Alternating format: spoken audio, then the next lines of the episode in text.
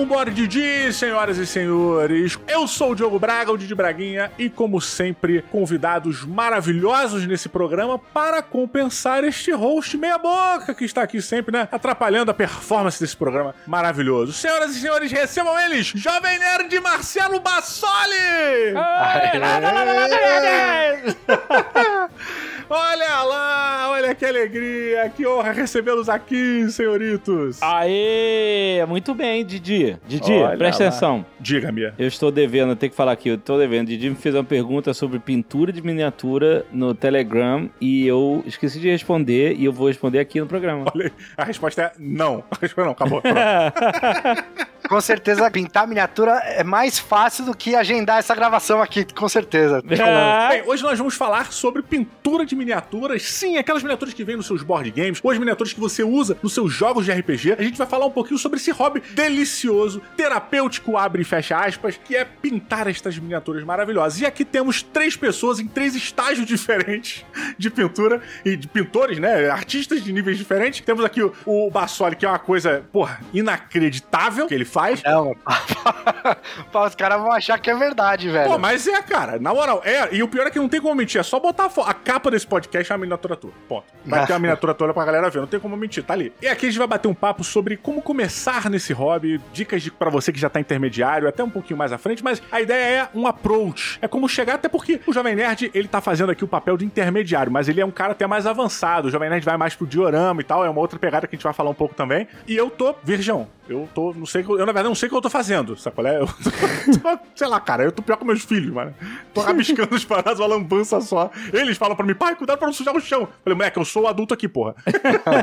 Não tem essa não, porque eu já sujei carpete mais de uma vez, é uma... Nossa. vai acontecer. A- a- aquela tintinha wash da Citadel, a primeira vez que eu fui chacoalhar, ela não tinha fechado completo, eu sujei a cortina. Isso, exatamente, foi exa- exatamente isso. Olha só. A Citadel faz de propósito isso. Todo, Faz. todo robista vai passar por isso. Vai chacoalhar a tinta e vai esprear na casa inteira. Caraca, olha só, tudo isso e muito mais depois dos nossos recados.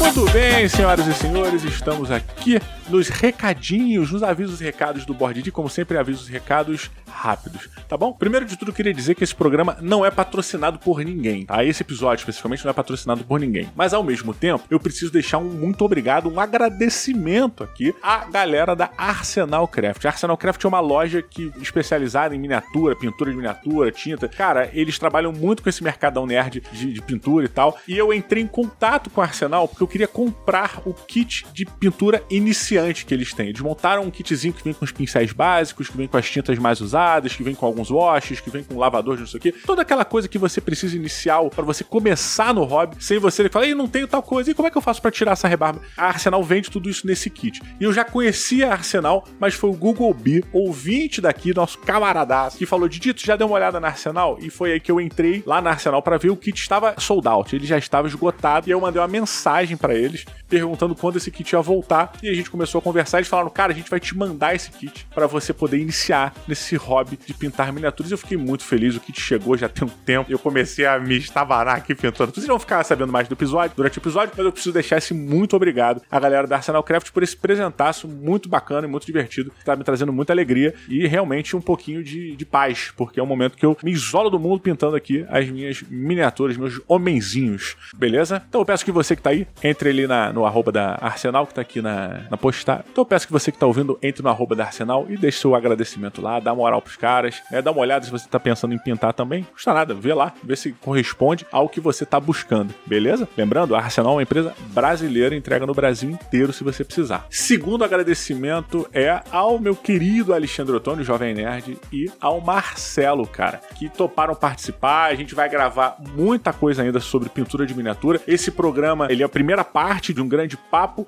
que vai continuar em outros episódios. Só pra vocês ficarem sabendo, porque o final desse programa é um pouquinho diferente do que eu faço normalmente. Normalmente tem uma, tem uma finalização o programa. E dessa vez não teve. E o programa continua num próximo episódio. Beleza? Só pra vocês ficarem cientes. Também sigam o Marcelo, sigam o Jovem Nerd, o Alexandre Tony também. As redes sociais dos dois estão por aí. Deixa lá a impressão do que vocês falaram. Pô, ouviu o Bord Dia? Comenta lá com eles que vocês, se vocês gostaram ou não, o que, que vocês estão fazendo. Manda foto para eles. Pô, ouvi vocês lá no, no Dia e tal. Faz esse comentário que é muito legal. O pessoal que participa aqui receber um feedback sobre sua participação. Beleza? Últimos recadinhos desse dia de hoje é você que quer contribuir com esta bagaça, com este podcast, quer me ajudar a manter este podcast vivo e funcional, temos aqui o PicPay do Board D. Não é uma obrigação, não é, não estou brigando, não estou mandando você fazer, eu só estou colocando caso você ache que vale a pena deixar seu um realzinho lá no Board D para dar essa moral pro Board D, fica aí. Eu, infelizmente ou felizmente, não te dou nada em troca do seu um real.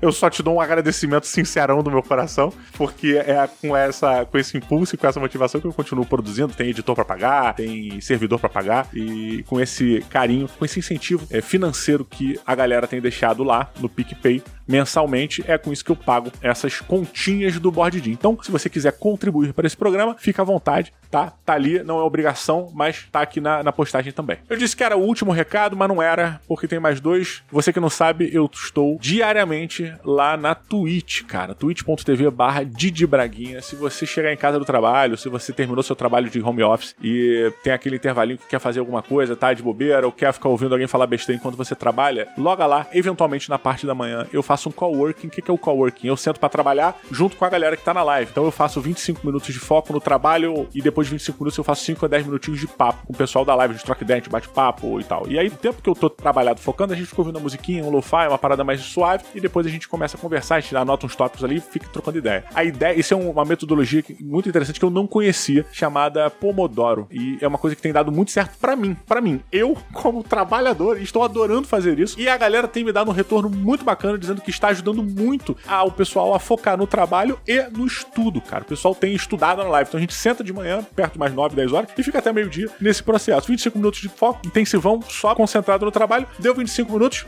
só com alerta aqui, a gente para, levanta, alonga um pouquinho, faz um xixi, bebe uma água, troca uma ideia e depois 25 minutos de foco de novo, concentrado no trabalho. Tá bom? Isso é na parte da manhã e de tarde é jogatina, é papo, é besteirada, é... mas é todo dia que isso acontece. De segunda a sexta-feira, com exceções alguns de final de semana e exceções em caso de saúde, tá? Mas, em essência, já é, é diariamente, belezuras? É isso, rapaziada. Bom programa pra vocês. Esse programa tá irado. Acho que você vai curtir pra caramba. tenho quase certeza que se você não pinta miniaturas, talvez você comece a pintar a partir de agora. um abraço, galera. Vamos lá. Muito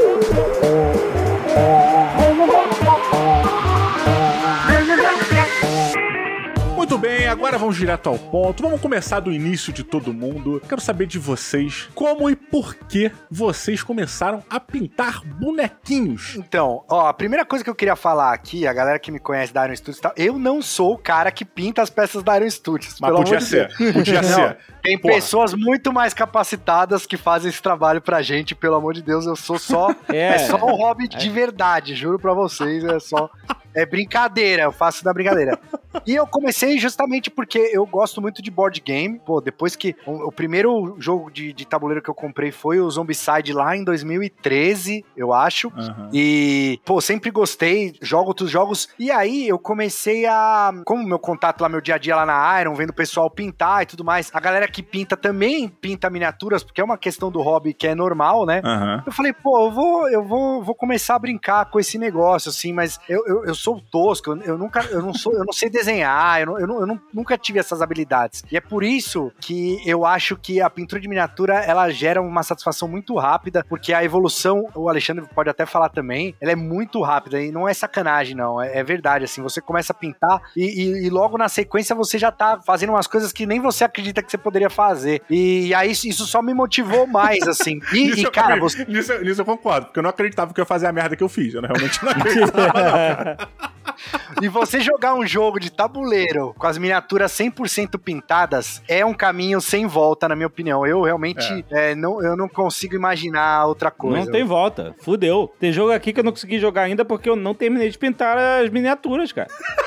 Isso é um bloco pra você? É, é uma maldição, uma parada completamente ridícula, mas fudeu. Não tem mais volta. Como é que eu vou jogar agora com o negócio metade pintado e metade não pintado? Mas, e é normal, porque, por exemplo, quando eu tô às vezes eu né, tô pintando, agora, pô, agora na época da, da pandemia aí, a produção, né, aumentou muito, né, porque não, uhum. não, tem, não dá pra sair de casa. Então, mas assim, aí você vai pintando os heróis, e aí a galera só quer jogar, a galera que eu digo, né, minha família, uhum. né, a, a, só quer jogar com as figuras que estão pintadas. Uhum. Mesmo que, pô, a, por exemplo, minha filha gosta de jogar com tal lá com o mago. Pô, mas o mago não tá pintado, ela vai pro outro que tá pintado. E o mago fica Olha. lá até eu pintar ele. Deu, mas, ela, mas, ela, faz uma mudança, Marcelo, de toda a ficha, por exemplo, é, ela pega. Ela só muda a miniatura ou ela muda o personagem inteiro? Ela pega outra ficha? Não, não ela joga contra a ficha, outro, ah, outro tá. personagem. Tipo, uhum. aquele lá que ela tava acostumada a jogar, esquece, ele não existe mais. Então, a, até, até eu pintar e, e, e, e viram. É um bloqueio mesmo, cara. Eu tenho, eu tenho. Hoje eu tenho isso aí. Mas, mas assim, você. O, o que parece é que tu via a galera pintando e falou assim, pô, cara, acho que eu consigo. Acho que eu consigo chegar perto. Sim, sim. É, sim. Foi, foi essa vibe, assim, tu falou, cara, é, é essa porra, e aí tu se instigou e, cara, não parou mais? É, então, tem um cara lá que trabalha com a gente na Iron que ele pinta por hobby também. Ele começou uhum. bem antes que eu. E aí, cara, ele começou a levar as miniaturas dele lá pra, pro estúdio. Eu falava, porra, velho, assim, e ele começou do nada também. Eu falava, caramba, é, era, era um, um case de sucesso do meu lado, assim, né? Uhum. Eu falava, pô, vou, eu vou, vou começar essa. Eu tenho os jogos, né? Eu não preciso comprar as miniaturas, eu tenho um monte de, de board game pronto pra uhum. pintar, eu só preciso do material e tal. Aí eu fui atrás e comecei vendo vídeos de YouTube, né? YouTube, basicamente, né?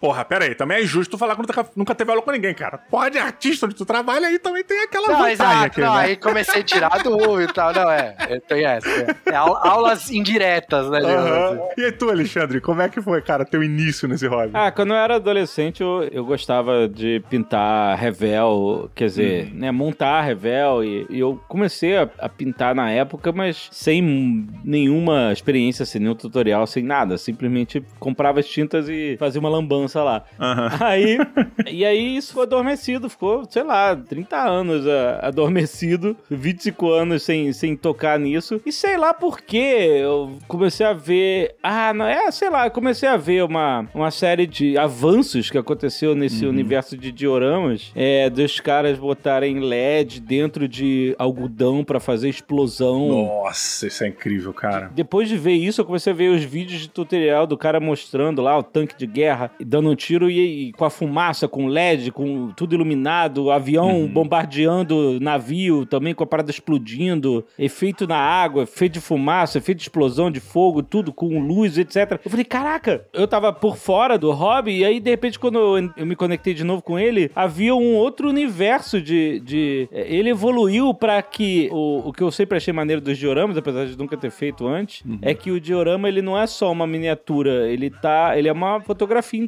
3D dele, tá contando uma história, sabe? Ele, Verdade, cara. E não é só também um carro ou um tanque no cenário. Ele, a galera que gosta de fazer mesmo a parada viva tenta criar movimento, tenta criar, sabe, uhum. realmente uma historinha ali para aquele cenário. E esses da, das explosões e tal era mais impressionante ainda porque eles criavam uma história em movimento, não só uma fotografia, né? Assim, continua sendo uma fotografia que uhum. ele tá parado, mas, mas você via uma ação de fato acontecendo, sabe? Ok, cara, legal. E, e eu, isso começou a a, me fazer orbitar mais em volta disso. Caralho, que maneiro e tal, não sei o que.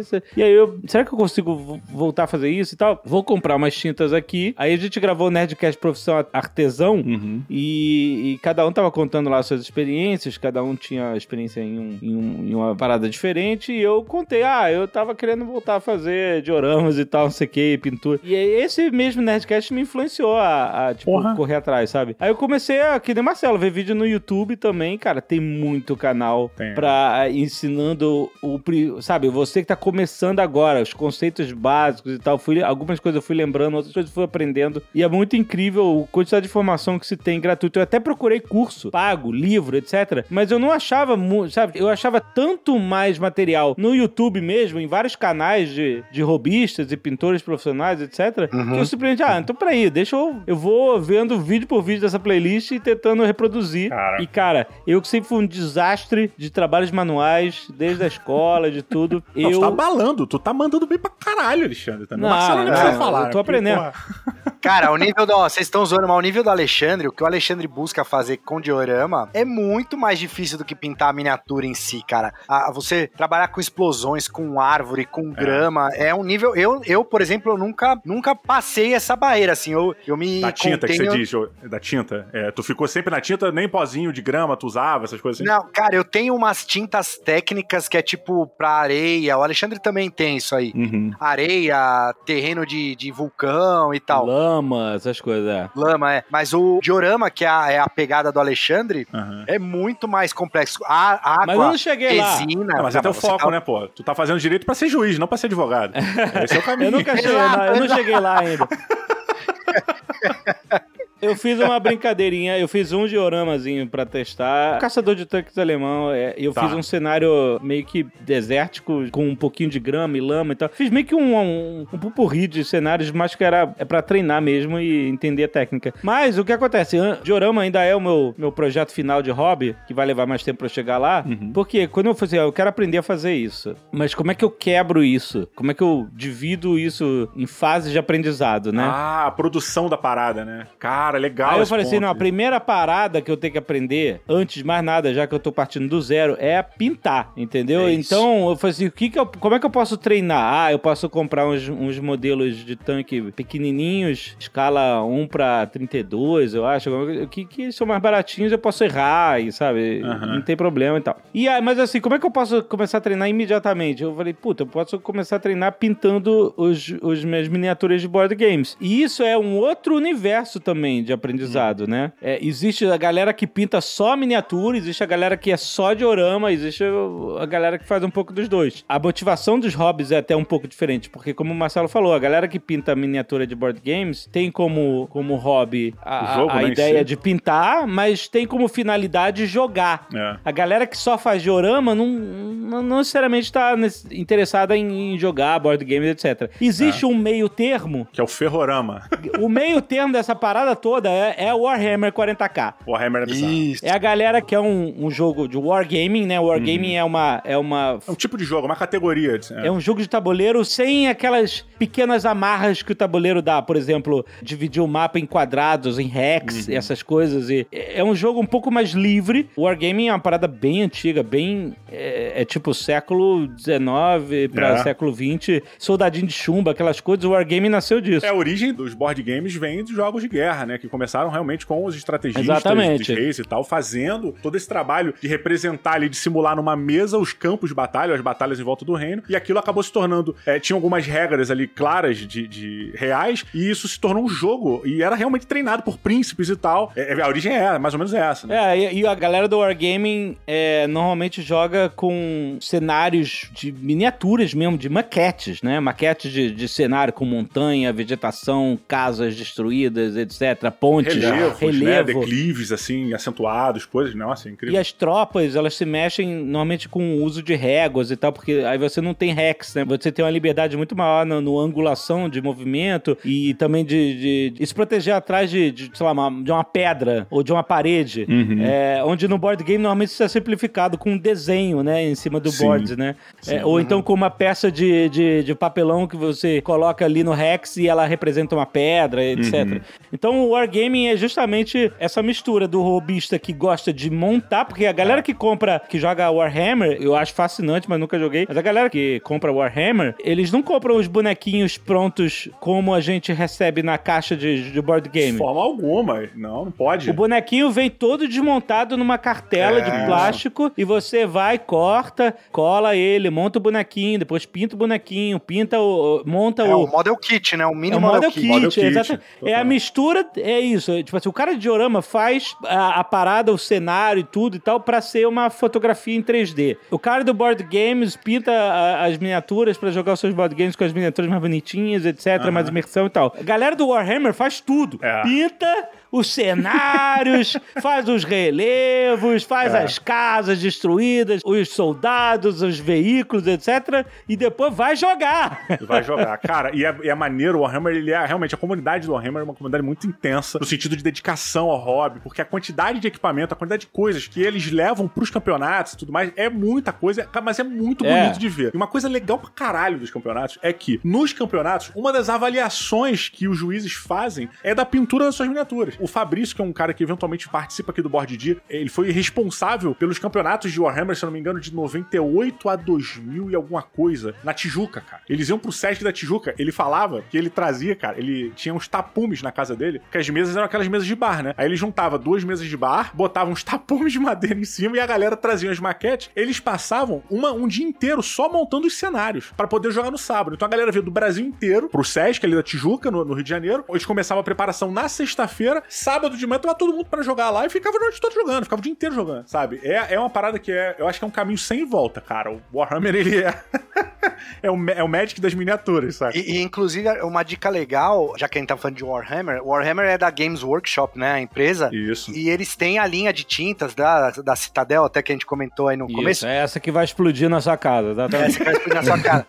antes, dela, antes dela explodir, eles têm um aplicativo que é gratuito, você pode baixar aí pro, se você tem Android, se você tem iOS e tal. É um aplicativo que ele tem todas as cores, ele tem vídeos dentro do aplicativo ensinando você desde a diluição de tinta, é, dry brush, é, to, todas as técnicas básicas de pintura tem nesse aplicativo, tem as cores, combinações de cores que você pode fazer. Então é uma dica legal aí para baixar esse aplicativo. E o Warhammer, eles chamam, né? Tem dois conceitos. Tem o, o Battle Ready, que é tipo, você monta para jogar mesmo. Ah, uhum. Aliás, você pinta para jogar. Aquela pintura, ela é básica, né? E tem o, o, nível Parade, né? Que eles chamam. Que é o, aquele mais rebuscado, que você vai ficar lá na miniatura mais um tempão, pondo mais detalhes uhum. e tal. Então tem os dois níveis. Você não precisa ser. Isso é uma parada. Você vai ver vídeo da galera no YouTube, tem uns caras que os caras são sacanagem, entendeu? Tem uns dois espanhóis aí, depois até, eu não lembro o nome deles agora de cabeça, mas depois eu, eu, eu mando aí pro Didi colocar link e tal. Show. Os caras são monstros. E você olha o trampo dos caras, você fala, meu, eu, eu nunca vou chegar nesse nível. E provavelmente não vai mesmo. Eu tô, nesse, eu tô assim, eu, eu tô eu não, tudo que, cara, eu vejo o Jovem Nerd e falo, nunca vou chegar ali. Eu vejo você, cara, puta, é, tá maluco. Não, Porra. mas cara, mas você não precisa chegar no nível desses caras para ter uma experiência foda, entendeu? Você pintando e você jogando. Dá para chegar num nível bem bacana que a galera vai vai olhar e vai falar: caramba, que animal, você pinta as miniaturas uhum. e tal, você tem paciência, hein? Você tem um bom olho, aquelas, aqueles papinhos, né?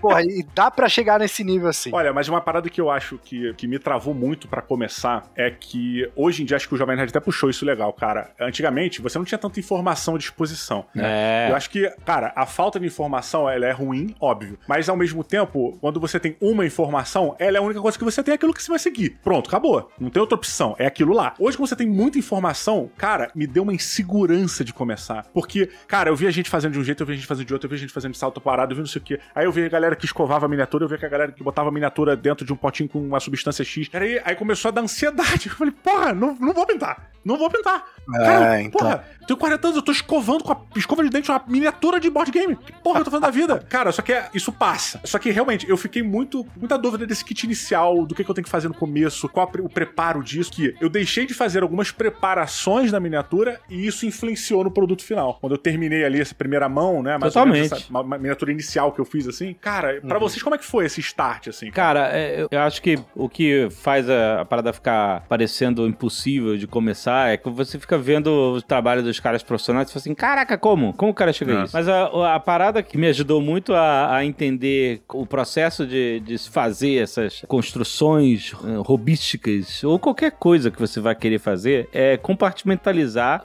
as etapas. Uhum. Eu perguntei pro nosso querido amigo Fernando Royle, que é um artista 3D, né? Ele, uhum. ele já trabalhou na Industrial Light and Magic e várias outras houses de efeitos especiais. Cara, ele, ele fez cenas do Doutor Estranho, do Vingadores, do Star Maneiro. Wars, sabe? Estão é, falando de um cara que trabalha no, no top da indústria, certo? Uhum. E aí eu tava uhum. conversando com ele, eu tava vendo um documentário dos caras mostrando aqueles porta-aviões da SHIELD no Capitão América 2, e quando ele vai caindo, e aí um milhão de coisas que tem dentro, um milhão de camadas de partículas, de fumaça, de fogo, de tudo modelar, tudo, tipo assim, a parada, a coisa de informação que tem ali naquele, naquele, sabe, naquele modelo. Uhum. Eu sei, cara, como que você começa a fazer uma parada tão complexa assim. Aí ele fala assim: começa com um cubo. Exato. Ele, cara, tudo, Caralho. tudo começa com o cubo, ou com uma esfera, ou com uma parada, a, a, forma geométrica mais simples possível. E aí você vai mudando. E eu, eu, tenho certeza que o Marcelo tem como falar também sobre isso, porque ele, ele trabalha ao lado dos artistas da Iron que criam uh, os modelos da, das estátuas e, e do, dos colecionáveis, e ele sabe como é que começa o, o modelo do Thanos com a manopla do infinito todo fudido. Ele começa também com uma porra dessa, com uma esfera. É, é mais esferinha, exato. Porra, ó, isso aí tem uma frase é, antes do Marcelo, Marcelo assumir. Eu não lembro quem foi que falou, mas falou assim: ah, uma vez perguntei ao Da Vinci como é que o Da Vinci olhava por aquele bloco de concreto, de mármore, antes de entalhar, e como é que ele fazia aquilo se transformar numa estátua. Não, era o Michelangelo. Michelangelo, é, perdão. Eu simplesmente pego esse bloco aqui e eu tiro o que não é o cavalo. É, é, é isso. É, ele falava isso, eu, eu, eu, o Davi já estava no bloco de mármore, eu só tirei o, o que não era o Davi. é, é, é, bem é, por aí. O que eu quero dizer é o seguinte: isso é a forma de você compartimentalizar etapas de um processo que, com o tempo, vai se tornando uhum. complexo. Mas ele começa muito simples. E aí, para isso, foi essencial a gente eu, eu aprender a entender o que, que cada tinta e cada processo da pintura representa. E o primeiro de todos é o priming, né? É você uhum. isso, isso. passar a camada de tinta que artistas fazem isso com tela. Você vai pintar em tela também. Também existe priming né, para tela. Você vai uhum. passar uma camada de tinta inicial que vai ser a base onde você vai colocar as tintas que vão dar cor, né, e vida à miniatura. É só ver os vídeos do Bob Ross. Bob Ross sempre põe lá a, a primeira camada. Exato, exatamente. E aí por quê? Porque pintar direto no plástico, no caso de falar de miniatura de board game, uhum, você tá falando é. de uma miniatura de plástico, né? Você não quer pintar ah, com a sua tinta final em cima daquele material porque a tinta vai escorregar, a tinta vai, sabe, vai se deformar, ela não vai, ela vai puxar muito a cor do fundo, o cinza do plástico. Ah, é por isso? Sim, ó. Caraca. Você, uma das coisas do que o priming faz é dar aderência à sua tinta Exato. que vai ah, eu achava que era para você ter um, sei lá, um, um padrão mais próximo do que você quer. E sei lá, eu não sei por que eu passava Prime, na real. Eu tava tão inseguro no começo das minhas pinturas que eu tinha duas cores de Primer. Tinha o Primer que é meio prata e o Primer preto. Uhum. E, cara, eu fiquei tentando teorizar o porquê. Aí eu vi um vídeo do cara, e o cara foi muito fundo na explicação. E, eu, e o meu foco, ele, ele se perde muito rápido, sabe? Aí eu acho que eu absorvi meia informação de cada, misturei os dois, mentira. Mas eu fiquei meio que na, naquela de, cara, como é que eu faço? E eu falei, cara, eu vou usar um até acabar, depois vou usar o outro até acabar. Mas agora que a gente tá aqui entre pintores profissionais, né, me retirando da, da parada, qual a diferença entre o primer preto e o primer prata? Então, na, na verdade, assim, antes, até antes do primer, a única coisa que eu indico a galera fazer é olhar se a miniatura não tem rebarba. Ah, porque, obviamente, as miniaturas são de plástico, a maioria tem miniatura de metal também. Eu nunca uhum. pintei nada em metal, mas é, as de plástico, PVC e tal, é, às vezes tem uma rebarbinha. Então vale a pena você perder alguns minutinhos, principalmente se for o seu o herói, os personagens principais ali do jogo, você ir lá, às vezes na espada, na junção, porque essa rebarba aqui que é, ela é a junção do molde, né? Que, que uhum. tem um molde para tirar a pecinha de plástico, ela vai deixar uma rebarbinha ali às vezes. Então você vai lá ou com estilete mesmo, ou uma lixinha, para deixar, para dar aquela igualada antes do primer. É para isso então que serve o estilete na pintura de miniatura. Porque eu tenho Exato. estilete não sabia pra que, que servia. É, às vezes se é model kit, né? Você usa para cortar uhum. ali, né? Onde, onde ele fica preso e tal. Mas é isso, eu uso para isso o estilete, justamente para tirar as rebarbinhas. O segundo passo, que é o primer, a diferença é que. Peraí, a... peraí, peraí, antes, desculpa. Mas assim, tem uma parada que você pode escolher ou não fazer. A galera que é mais profissional recomenda que você lave as miniaturas Outro antes de passar importante. o primer. Lave com, com água, sabão e tal, não sei o quê, porque para tirar micropartículas de poeira de plástico que ficam da máquina, Olha. sujeiras, impurezas, etc. Mas isso é para toda miniatura? Tipo, se eu tiver uma miniatura de metal, vale essa regra da, também para lavar? É, porque às vezes se você manuseou ela com a tua mão antes e tá, fica meio oleoso, né? Tua mão passa ali, então... Exato. Cara, isso afeta? Ah, é, é um preciosismo, é um preciosismo. É preciosismo. É, eu já pintei com, fazendo e não fazendo, eu não notei diferença, mas eu sou um amador. A galera é mais profissional. Eu nunca uhum. lavei miniatura nenhuma também. É, então, é. Se eu não tiver saco, não lava. Mas assim, a primeira miniatura que eu pintei eu pintei sem fazer primer. Olha. Mesmo sabendo que era errado, porque eu queria ver o- a diferença.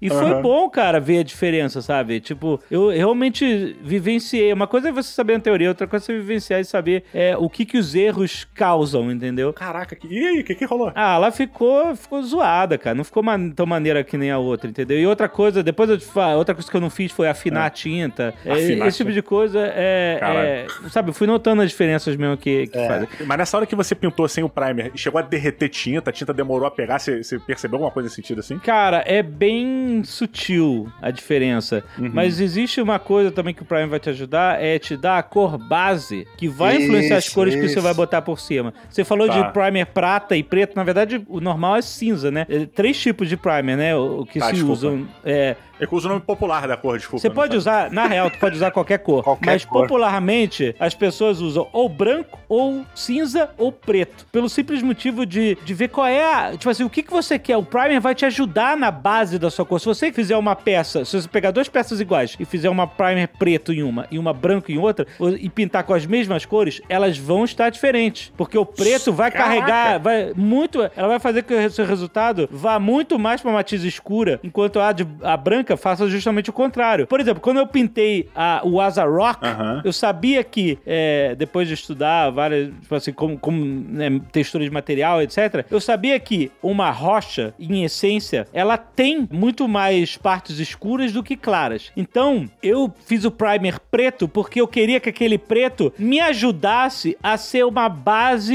escura da rocha e não branco, Caramba, entendeu? Normalmente, você, se você pensa numa tela branca, você tá pensando numa tela que tá mais aberta a qualquer tinta, né? Sim. Mas ela vai influenciar a sua- as suas tintas que você vai botar por cima mais pro claro. E no caso da rocha, eu queria que ela fosse mais escura. Então o primer que eu escolhi foi o preto, porque aquele primer me ajudou a criar uma sensação de sombreamento já dentro da, da textura da pedra. Mari, então né? deixa eu ver se eu entendi. Por exemplo, eu tenho é, duas miniaturas pra pintar aqui. Eu tenho um zumbi, zombicide, e eu tenho um cavaleiro medieval com armadura Shining Armor, por exemplo. Aham. É, O zumbi eu posso ir num primer preto pra ele ficar com essa pegada um pouco mais dark e a gente fazer essas tonalidades, um- um- usar um verde mais escuro pra fazer a pele, um verde pra fazer a pele, ele já vai ter uma tonalidade mais escura, meio nesse caminho. E o cavaleiro com a armadura brilhante, eu vou no branco ou no prata, que ele já vai dar um, um toque pra esse caminho. É isso? É, ent- Não. né? Caralho. sim, é, lembrando que cinza não é prata, né? Desculpa, é prata, é foi mal. Cara, mas isso é bizarro, porque eu recebi três tintas que eu achei que fossem as mesmas. Eu falei, veio repetida. Aí não, uma era, era tipo bronze, a outra era latão, e tinha outra que era pra- cara muito igual. Caralho! Então, mas isso não é primer. Isso não é primer. Isso Não, é isso tinta não é pra mim, não, isso é metálica. tinta, é, não, sim. Eu só tô falando porque os nomes é muito, tem de- muitas sutilezas nas tintas, mas elas servem especificamente pra certas coisas. A, a diferença é assim, o primer, em, em teoria, a, a maioria dos primers, ele é feito à base de thinner. E a tinta acrílica que a gente usa pra pintar a miniatura em si, ela é feita à base d'água. Aham. Então, é, o thinner, ele vai aderir mais na, na- no plástico mesmo, que eu- como o Alexandre falou, o plástico é super liso. Ele vai aderir e vai dar essa porosidade aí que você precisa pra hora que você vier com a tinta, a tinta encaixar melhor, encaixar Aham. gostosinho ali no- na, na- na- superfície, entendeu? Por exemplo, se eu fosse pintar o zumbi, eu usaria o branco, porque a, a pele do zumbi já é meio pálida, então você não precisaria nem necessariamente Ah. pintar a pele dele. Por exemplo, se você ia pintar a roupa e tal. Porque aí quando você jogar, ah, que a gente vai falar mais pra frente, o wash, né, o shade, e- ela vai automaticamente escurecer. E aí você já, já ganhou uma etapa do processo. Eu, por exemplo, quando eu pintei é, o Zombicide, é até uma dica que eu dou pra galera. A primeira dica, pintem tropas. Porque as tropas, elas são idênticas e você vai é, pegando a manha. Quando você chega no quinto que você tá pintando, que é o meu boneco, você já, pô, você fala, pô, Caraca. esse aqui eu vou começar pela bota. Porque às vezes você vai, você vai lá e começa pela calça. Você fala, puta, que cagada, devia ter começado pelos, pela Legal. saia. Aham. Se- no, no segundo, você já vai e começa pela saia. E aí, ah, puta, o cinto, devia ter feito o cinto primeiro e tal. então, quando você chega. Esse é um aprendizado que você vai ter. Quando você Aham. chega no, no, por exemplo, Zombicide, acho que ele tem sete modelos de cada zumbi. É, lento, Vo-. Você, no, no segundo, no terceiro, você já pegou a manha de pintar ele. E aí Exato. você, Maneiro. você vai. Então eu indico tropas. E se eu puder indicar o Zombicide mesmo, por quê? Porque são zumbis. Então se você errar um pouco é, a, a linha da pintura da bota, ou da calça, ou do rosto, ou do olho, você vai lá e suja, mete sangue. É, ele é um monstro, é uma criatura. Pô, ele, excelente, ele tá morto-vivo, ele não precisa ser. Por exemplo, eu lembro quando o Alexandre começou, ele foi pa- pra, pra Stormtrooper. Cara, Stormtrooper. É, Rebellion, né? É, é Rebellion muito não. treta, porque pintar branco é difícil pra cacete, entendeu? É, eu achei que ia ser mais fácil. Eu comecei a treinar pelos Stormtroopers. Então, tipo, porra, é um negócio. É, é, é difícil pintar branco. É muito complicado de pintar, porque você joga porque o wash. de borrar? Não, Ah. Então, porque você joga o wash, você suja ele. E aí você tem que limpar ele. E, pô, a roupa do Stormtrooper não é suja, ela é branquinha, né? Então, é, é- eu indicaria pintar essas tropas por, Bacana, por causa cara, da porra. repetição e começar por zumbi ou criaturas ou monstros qualquer, que você tem essa flexibilidade de deixar tosco. E o tosco ainda vai funcionar, entendeu? Aham. Aí, por exemplo, eu quando pinto o Zombicide, eu tenho um primer aqui que é, o- é o Dead Flash. É, ele é um verde pálido. Olha. Então, É toda a primeira etapa de pintura eu já fiz no primer. Eu não preciso pintar a pele de nenhum. Eu vou direto no na roupa já, entendeu? Ah, caraca, tu ganha um tempão com isso, então. Ganho um, porra, ganho um tempo. Lógico que tem uns que eu vou, ah, eu quero esse aqui que a pele dele seja mais escura, beleza, vou pintar. Uhum. Esse aqui eu quero que seja um pouquinho mais claro, eu vou com um branco. Mas o, o basicão, tipo, 80% dos zumbis eles estão já, a pele já é o primer. E você perguntou do preto, por exemplo, quando você vai pintar metal, armadura, eu não vou saber explicar porquê, mas Uhum. toda tinta metálica ela funciona melhor sobre o preto. Então o ideal é sempre pintar, se você tem o primer preto, usar o preto e aí você vem com o prata, que o prata vai puxar muito mais o brilho e tal. Realmente Tá. faz diferença. É, ainda sobre o primer, é uma coisa que a gente não falou aqui, né, dos materiais ainda, mas assim, gente, não precisa de aerógrafo. Não precisem. é, eu sei que é um- uma mão na roda forte, assim, é animal ter um aerógrafo. Eu não tenho, nunca tive, não pinto com aerógrafo, é, porque realmente não, não precisa, principalmente no começo, porque é um custo alto o aerógrafo,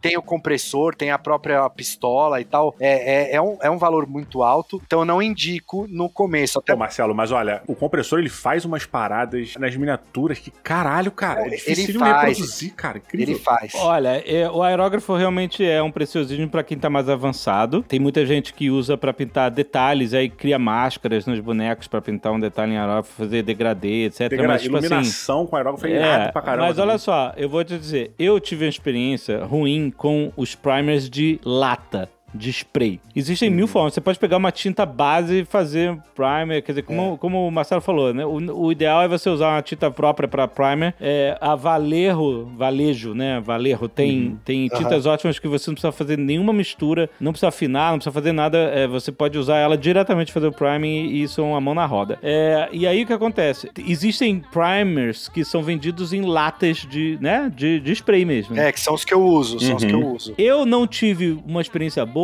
por causa de umidade do ar. E o que acontece? Isso. Eu Sério? Caralho. faz diferença, faz diferença a umidade do ar, temperatura e tal. Porque quando o primer sai da lata, Sim. se você tiver um ar muito úmido e dependendo da temperatura e tal, a tinta embolota toda. Vai flocar, é isso aí. E, e ela cria uma coisa, se fosse um. Sabe, quando tivesse nevado em cima do personagem, ele fica todo texturizado e, e é um- uma cagada. O que você diz é basicamente, você bota a miniatura na frente do aerosol, aperta o aerosol pss, e, e pinta com o aerosol assim. E isso que dá esse pau, tá- deu esse problema pra É, umidade. pra mim tá? não, fu- Não não, funcionou. funcionou, pra mim, mas no- por causa do lugar onde eu tô, da temperatura, condições atmosféricas. Quando eu testei a Valerro, é, o primer da Valerro no, no aerógrafo, ele funciona que é outro universo pra mim. Ele fica lisinho, eu consigo controlar muito bem a aplicação e tal. Então eu só faço priming no aerógrafo, mas isso é uma, é uma característica é, do lugar onde eu tô e, e- e que funcionou melhor pra mim. Mas realmente é um investimento muito caro pra quem tá começando e tal. Tem gente que faz priming no pincel, não é o ideal. É, eu não indico, é, eu acho que vai empelotar, ainda mais se você tá começando. É, não, mas não, não, é possível, é possível, mas, mas não é o ideal mesmo. O ideal é que você é, que seja sprayado de alguma forma, né? Eu prefiro o aerógrafo, mas porque eu não me dei bem com as latas. E- Inclusive, eu vou te mandar então, Marcelo, eu vou te mandar as latinhas. É, pô, eu quero. eu- eu- não, eu gosto, pô. E, inclusive tem uma técnica de, de primer que é, é, ele- acho que chama zenital. Zenital. Que é o seguinte: Zenital. você vai com o preto, você primeia. Não sei se não existe isso, né? Mas você passa o primer em preto na figura inteira. E aí você vem, imagina que a luz, obviamente, ela vem de cima. E aí você pega o primer branco e passa só por cima. De cima pra baixo. Isso, é. 90 Você graus. vem de cima pra baixo, assim, você vai como se tivesse a luz. Então, nesse Uma momento. toteada, assim, tu dá uma toteada Isso. com, o aerosol. Só os chablauzinhos, Tá. assim, ó. E nesse exato momento, você vai ter exatamente onde insere, onde a, a luz incidiria na Nossa figura. E a sombra é o preto. Parabéns. E aí, quando você vai pintar, Parabéns. você sabe exatamente onde, onde forçar a luz, onde não forçar, entendeu? Caraca. É bem legal, eu já fiz isso, é uma técnica muito maneira. Caraca, genial, genial, cara. É legal, Porra, é legal. Que curso incrível, cara. Olha, eu- a gente falou de Prime aqui, mas antes do Prime, uma das minhas maiores dificuldades que eu falei foi, ah, foi saber como é que eu ia começar e tal, mas é, eu não conseguia visualizar o meu, eu não tinha um roteiro de pintura. Eu não sabia o como eu ia fazer. Sabe, ah, eu vou começar com Aham. o Prime, depois fazer isso. E, e aí você entra na parte artística de o que que esse cara vai ter, o que que essa miniatura vai ter, o que que esse personagem, essa personagem vai ter, como é que eu vou fazer a composição disso. E aí, o que eu percebo de tudo que vocês estão falando é, vocês, desde o início, vocês têm um plano pra aquilo lá. E tem que ser assim, parece, ou não. Mas, cara, olha só, uma- a primeira parada que você pode fazer sem saber o plano é você tem uma miniatura, por exemplo, Zombicide, que é bastante popular. Procura tutorial de pintura de Zombicide no YouTube, que aí você vai Tem. seguindo passo a passo. Foi assim Tem que eu fiz. Ah, tá. Entendeu? Eu pintei todas as minhas. é, a- o primeiro jogo que eu pintei foi o Imperial Assault, Uhum. pra aprender, tanto que eu comecei com os Stormtroopers. O, o- tem um canal no, no YouTube que o cara é, é, pintou todos. É o Sorastro, não é? O Sorastro, o Sorastro é um, é um grande Sorastro é um pintor. monstro, monstro. É um monstro. Ele pintou todas as miniaturas do Imperial Assault e ele vai mostrando passo a passo e eu fui imitando ele, cara. Nossa, que irado, cara. É a melhor parada. É, tá. E aí você começa a aprender, é, tipo assim, depois de tanto imitar ele, eu já fui é, é, en- entendendo o que, que é o processo e, já, e daqui a pouco eu tava pintando miniatura sem tutorial nenhuma, só olhando, ah, sei lá, Entendi. a figura dela Não, é, pintada na internet, Primeiro você entendeu? aprende a tabuada e aí, pra depois fazer conta, né? É basicamente, você aprende a pintar Exatamente. e E, depois, sim. e uma das coisas mais básicas que a gente aprende com isso é que existem que, que tinta não é tudo igual, como a gente acabou de ver. Existe a tinta própria para você fazer o priming, para você criar né, a, a, a sua, a sua base é, de aderência, etc. E até de cor da sua miniatura. E o próximo passo é você aprender três. Existem mais, mas existem três tipos de tinta que vão ser o, o arroz e feijão da pintura. Tá anotando aí na comunidade, tá anotando, todo mundo anotando. Eu tô, é. A gente tá falando aqui de tinta acrílica, tá? isso. Existe tinta óleo, existem outros tipos de é, é, tinta esmalte e tal, mas as mais comuns e mais populares para pintar miniatura, por exemplo, são as tintas acrílicas que são à base de água, não cheiram, não, não pode ter, não precisa ficar com medo de pintar em lugar fechado, elas não têm cheiro e elas secam muito rápido, em questão de segundos. Mas aí, em compensação, se você fizer um erro, é, você pode remover é, de- e, e, tipo é fácil. desfazer a parada e fazer de Essa novo. parada da tinta Mas secar então, que você falou, a gente tem que entrar nisso daqui a pouco ou no próximo programa, porque caraca, maluco, que inferno essa porra. Eu até vi um lance do wet palette, mas isso é pra uma próxima. É. Então, a tinta, existe a- a parada que, vai- que é o arroz e feijão de pintar miniatura é, primeiro, priming, depois, tinta base, base paint, Base paint, tá? depois, Shading. shading, que é a tinta mais fina que vai se depositar mais na- recessos, na- né? nas Isso. depressões, nos recessos da, da miniatura e ela vai criar contraste e sombreamento. Tá. E depois, highlight, que é você fazer justamente o oposto. Depois que você fizer o shading, que é criar essas, essas sombras, você vai ressaltar as áreas que são mais iluminadas. Que é aquele esquema que o Marcelo falou da toteada de cima pra você ver aonde tem mais a, a luz, né? Onde mais Isso, luz. se você fez isso antes, você vai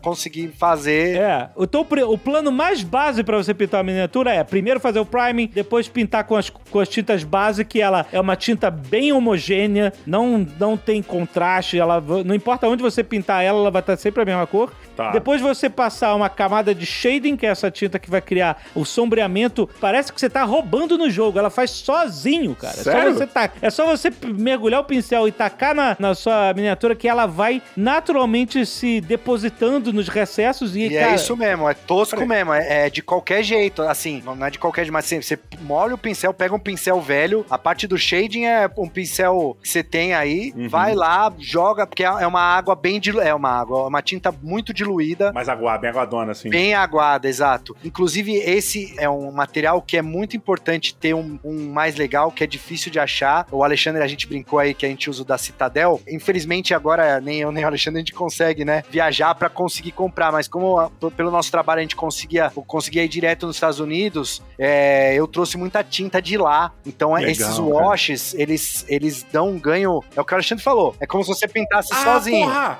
Peraí, então o shading e o wash é a, é na mesma, é a mesma parada? É a mesma coisa, é a mesma coisa. Porra, finalmente eu entendi por que é o wash. Eu tava realmente achando que era pra lavar pincel. Wash é a técnica de você passar essa tinta é, diluída em cima, como se estivesse lavando a peça, entendeu? Isso. Caraca. Isso. E aí Tá. você faz um wash com, com tinta shade, entendeu? Você pode criar, você pode pegar a tinta base e criar uma tinta shading fazendo é, né, a, a Caraca, diluição e tal. Mas, mas se vende isso já pronto nessa, nessa proporção Uhum. pra te ajudar a, tipo, assim, você gastar menos tempo. Essa tinta wash ela é inacreditável que ela faz. Porque eu- achava que eu ia pintar, ia pegar aquela cor base e ia botar lá, e depois eu ia usar outras cores bases pra fazer um degradê ou pra fazer uma iluminação, pra dar uma circunferência maior na parada. Você pode fazer isso no highlights. A galera usa, normalmente, às vezes faz highlights com, com, com camadas de degradê, entendeu? Faz uma camada e depois pega. Aí clare, fica, clareia um pouco a tinta, aí faz outra camada e tal, não sei o que. Mas isso é um trabalho também que eu acho de preciosismo. É, mas tá. então, lembrando, quatro passos: priming, base, shading e highlights. Que é onde você vai. Depois de fazer o shading, ela vai ficar bem mais escura, né? Que você vai é, passar uma tinta mais escura que vai criar sombreamento. E aí, pra você criar mais contraste, você vai pegar as áreas que teoricamente tem mais incidência de luz, que é o contrário dos recessos, né? Você vai pegar as partes Aham. mais altas e você vai passar uma tinta mais clara e etc. pra você criar a luz, né? Tipo assim, os Sim, highlights mesmo da. E aí você Então- criando esse contraste, você vai dar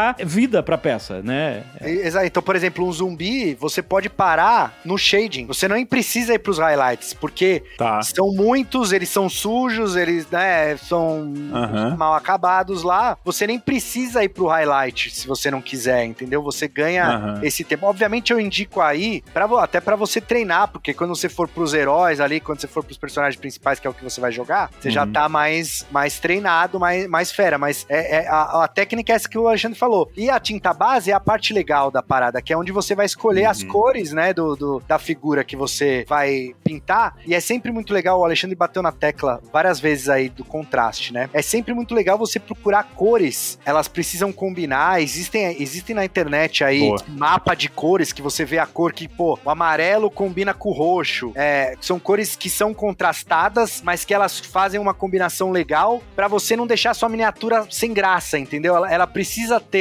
ter uma vida, entendeu? Uhum. Assim, você precisa. Parecia uma das coisas mais difíceis, Marcelo, que, que eu achei, assim. Leitura recente que eu pintei, que foi essa pra fazer o teste com o kit de pintura e tal, não sei o quê. É, eu peguei uma leitura de metal e eu tentei fazer uma parada baseada no Boromir, do Senhor dos Aham. Anéis. E aí eu peguei foto do Boromir e peguei uma mini, cara, do Boromir, um action figure, na verdade, do Boromir. Ele, tá, é isso aqui. Eles são, é a mesma foto, é a foto, ela tá com a mesma roupa, mesma parada, então vambora. E aí comecei. Cara, por mais que eu tivesse ali a base na fotografia, eu não tinha as cores ali exatamente. E não é nem de ter as cores ou não. Eu não saber qual era, qual era a cor de quê, sabe? Eu tinha lá três tipos de marrom. E aí eu sei que, porra, às vezes esse couro que ele tá carregando, que é o suporte, que é o fio que carrega a, trombeta dele lá, o, ah, ou o berrante dele lá, o couro daquela parada é diferente do couro que ele carrega a, a espada, sabe? Sim, E- sim, então, e essa a dificuldade, a minha dificuldade de entender essa, essa conexão e essa discrepância e olhar pra tinta no próprio pote e falar assim, tá, isso daqui é esse marrom, isso aqui. E aí, só que realmente, a partir do momento que eu fui passando, eu fui entendendo que, cara, tem muito da quantidade de, de tinta que eu boto no palette ali pra ver, quantidade de água que eu misturei no pincel e, cara, e aí você abre uma- um número incrível de variáveis pra você ver de intensidade, de não sei o que. Puta, Ah, e, e, e mexer, fazer mistura de cores, né? Às vezes você usa o mesmo, você tem um marrom lá. O mesmo marrom você vai pôr- passar ele na bota. E aí você vai querer passar ele na tira de couro que vai na, na no, em volta, sei lá, bandoleira do, do cara. Aham. Você vai põe um pouquinho de amarelo. Aí esse marrom vai ficar um pouquinho mais claro. É o mesmo marrom, só que ele ficou um pouquinho mais claro. E aí Porra. Você vai Uhum. e pinta. Essa mistura de cores também é uma outra, ti- tipo, é uma outra tarefa bem legal. Você falou de, de diluição. Diluição é um negócio assim que você vai pegar, não importa o que eu, que o Alexandre fa falemos aqui pra vocês, tipo, você não vai entender. Você precisa treinar nas miniaturas pra pegar o ponto da tinta. Você vai sentir, putz, eu pus muita água. É, putz, acho que É, podia... mas você tá falando.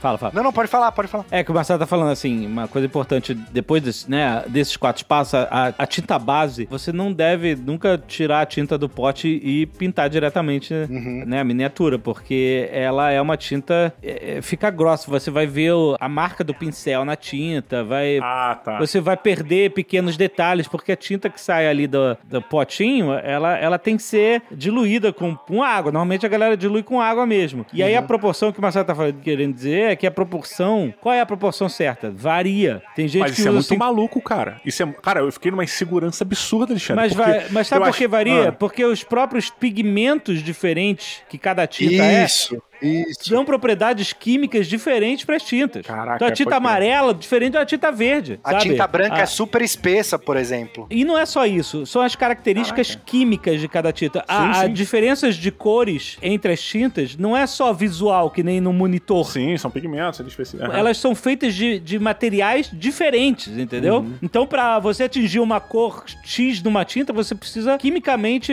a composição dela é diferente da outra. Então, elas nunca vão se comportar igual. Cara. Na hora da diluição e até na hora da aplicação, entendeu? É, e marcas Eu... diferentes têm, é, por exemplo, tem a, a Acrylex, que é, você consegue encontrar aqui no Brasil, a Nature Colors, né? É, que você encontra no Brasil. Ela tem um, uma espessura. A Valerro, que o Alexandre falou, a Citadel, cada tinta é diferente. Uhum. E aí você precisa é, trabalhar nessa tinta para entender o, o, o, quanto você precisa é, diluir ela ou não. O mundo ideal é você trabalhar com camadas bem finas. E se aí ficar ainda muito uhum transparente, você vem com uma outra camada. Depois que ela secar, você vem Isso. com uma outra demão. Exato. É, esse é o ideal, porque aí você vai dosando. Se você vem com a tinta muito espessa, é o que o Alexandre falou, vai ficar marca de pincel, vai ficar pelota, vai não, não vai perder o, a graça da miniatura, vai Porra. perder a escultura. Você perde a escultura, é, entendeu? Exatamente. Imagina, imagina uma, uma figura, um herói que é super forte, sem camisa, tipo Rex, e ele tem o tanquinho ali na barriga, né?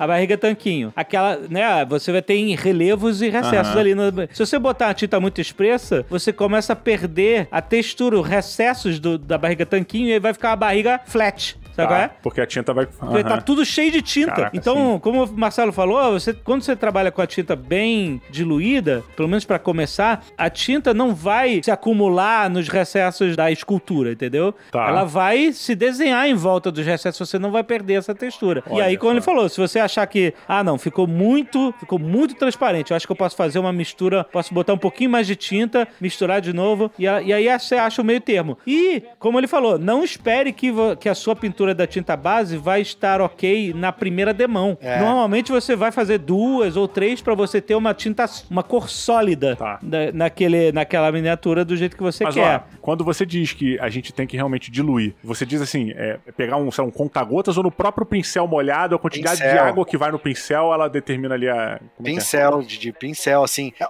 eu sei que a, a, existe um negócio que eu até falo da wet palette, que é a paleta molhada, que é uma coisa mais avançada, acho que pode ser para um outro programa, mas assim, depois procure na internet aí wet palette, é, paleta molhada, dá para fazer com Tupperware em casa, Sim. mas é, você vai, coloca a tinta, pega a tinta, coloca no, no, no não precisa ser um godê, sabe o que que eu uso? Eu uso aqueles plásticos que vem ovo. Caixa de ovo, meu plástico assim, né? Ca é, caixa de ovo plástica, é um godê perfeito, então eu uso ali e eu pego a tinta com o pincel, por exemplo, a, Varre, a Valerro é um negocinho que você espreme ali e já sai a gotinha, a Citadel você tem que pegar com o pincel no pote, mas você você pega ali, coloca um pouquinho, aí você vai com o pincel bem pouquinho na água, de leve, aí vai e joga na sua, na, sua, na sua gotinha de tinta. E outra coisa, gente, uma gota de tinta pinta muita coisa, então não precisa desperdiçar, pô, jogar uma porrada de tinta e tal.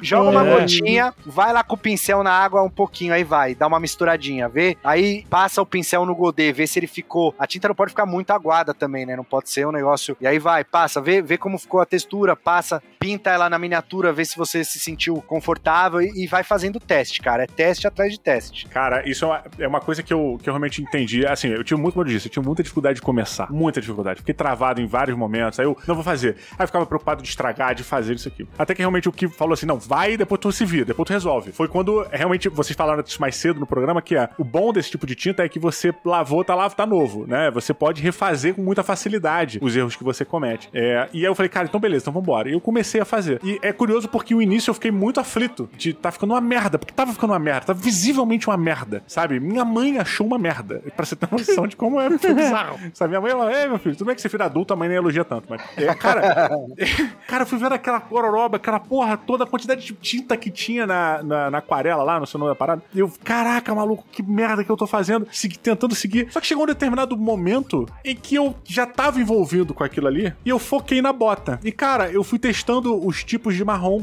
na parada e conseguindo acertar, consegui acertar o tipo de marrom. Falei, pô, então esse marrom aqui vai. E aí, devagarzinho, é meio que essa parada. Você vai tentando e uma hora você acerta. E, e não é nem que você acerte, mas uma hora tá legal. Ficou interessante. E aí vai. Aí fala, pô, bacana, vou tentar reproduzir isso aqui. Aí eu tentei reproduzir isso na, na bandoleira do cara. Pô, reproduzindo a bandoleira do cara. Pô, ficou, não ficou tão interessante. E aí eu fui entendendo esse processo de afinar tinta. Tô longe de estar tá minimamente é, capacitado para pintar de verdade, assim. Mas, cara, é uma coisa tão gostosa de você ficar pensando sobre isso. A sua cabeça, ela foca naquilo ali e não tem nada em volta, cara. É quase um, um videogame, cara. É uma parada que você tá imerso ali dentro, numa pintura devagar, uma coisa com habilidade, que você precisa fazer um trabalho de respiração quando você vai fazer em detalhe, né? para poder fazer, pegar aquele pincel fininho, que a gente nem entrou no lance de pincéis. Nem falamos sobre isso ainda. A gente falou só sobre tinta, ainda. Pincel é, puta, é outro universo. Mas nos detalhes você tem que estar tá, dedo de sniper, sabe? Respirando com calma, coração batendo naquela, naquela frequência pra você não pintar o olho do cara vesgo, sabe? Pra tu não pintar o olho do cara na testa. E você vai pintar vesgo, pode ficar tranquilo. Se tem uma realidade, é essa.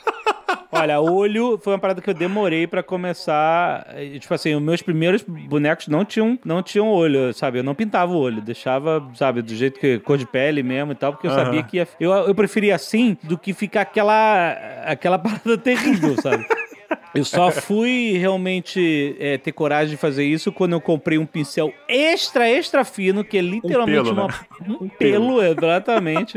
e eu fui treinando bastante, treinei em papel, em, tipo assim, porque você literalmente tem que encostar, ele fazer assim, ó, pim, você só encosta. Qualquer coisa que você fizer a mais vai, vai, vai ser uma parada absurdamente terrível. E, e claro que errei, claro que teve boneco vesgo e tal, mas aí eu, eu tirava mesmo, e aí eu tentava de novo, e aí eu comecei a aprender a a fazer os olhinhos é, é bem legal. Uma dica que o Marcelo sempre fala, a parada que faz o olho ficar muito, muito mais vivo, é nunca pintar o olho de frente, assim, é simétrico, olhando pra frente, que nem um manequim, sabe? Olha só. Porque isso, isso é uma pose normal de, de boneco, né? Tá. Boneco, qualquer boneco tá olhando pra frente, né? Sem expressão, sem nada. Você pintar o olho olhando um pouquinho pro lado, sabe? Você pinta. Uhum. Rabo de olho, você, né? Aquele rabo de olho, assim. É. Isso sugere sugere muito mais vida. Movimento. Porque né? sugere uma ação. Sugere que aquele personagem ah, está olhando pro lado porque tem alguma coisa acontecendo. É incrível. Cara, é a parada praticamente é, é. Você não. A parada que você não para pra pensar. Sim. É psicologia pura, uhum. mas tem a ver com a nossa percepção de ação. Do que, que é irreal, do que, que é um boneco e do que, que é uma pessoa uh, em ação, entendeu? Literalmente. Nossa, então, você pintar. Eu sempre pinto meus olhos um pouquinho pros lados, uns mais, uns menos e tal, que parece que o, que o personagem tá reagindo a alguma coisa que tá acontecendo e dá muito mais vida a ele. É, é, é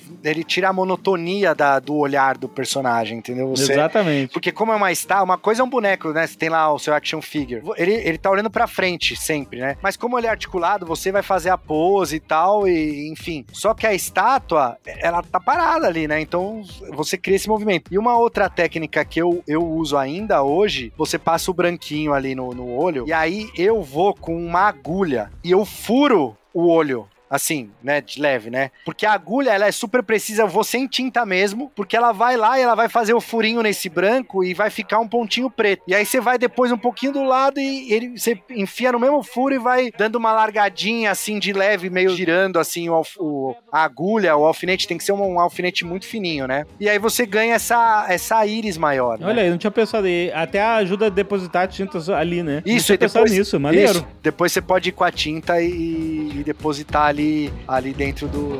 nesse buraquinho que foi feito. Né? Muito bom.